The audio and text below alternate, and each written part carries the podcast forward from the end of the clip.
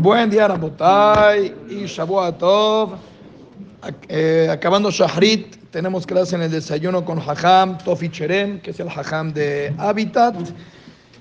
Eh, estamos estudiando los diferentes tipos de amenim que pueden llegar a ser problemáticos.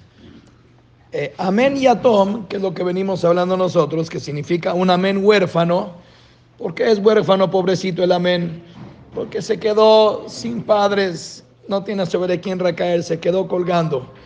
Amén y atom puede ser cuando, por ejemplo, alguien dice una verajá o un kaddish o todo lo que merezca contestar amén. Si es que la persona se tarda en contestar ese amén más de un término en el ajá que se llama toque de dibur. ¿Cuánto es toque de dibur? Un segundo y medio, dos segundos máximo.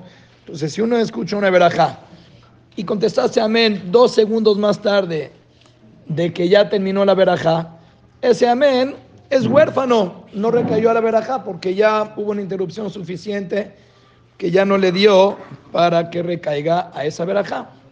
Ahora, esto tiene que ver también con los Kadishim. Porque si los Kadishim son a destiempo y cada quien tiene un diferente ritmo para decir Kadish. Entonces, yo hasta ahorita, por ejemplo, eh, cuando estaba parado, digamos, del lado eh, derecho, según como yo estoy sentado. Entonces, alguien dice Kadish de este lado, yo hasta ahorita decía, mira, pues yo soy del bando de los de la derecha, le contesto al que está de la derecha, y de los de la izquierda que se encarguen de su sector. Bueno, todo depende. Si hay tanta diferencia entre un bando del Kadish y el otro, de manera que pasan más de dos segundos entre uno y el otro, entonces si una persona dice, bueno, yo le voy a los de mi lado, bueno, ya no le contestaste a, los que están ahí, porque si pasaron más de dos segundos, el amén que contestaste para este Kadish ya no recayó al otro y estamos todos en el mismo cuarto, todo es un solo minyan. Y lo mismo si uno dice, bueno, le contesto al segundo que diga el Kadish, el que va más lento. Bueno, pues ya te perdiste de que el amén recaiga al primero. Entonces, uno de los dos Kadishim ya no contestamos. Es ridículo que es un solo Kadish. Incluso estaba leyendo el libro del. Eh, era ahí, podrías. Estaba leyendo el libro del Haidá.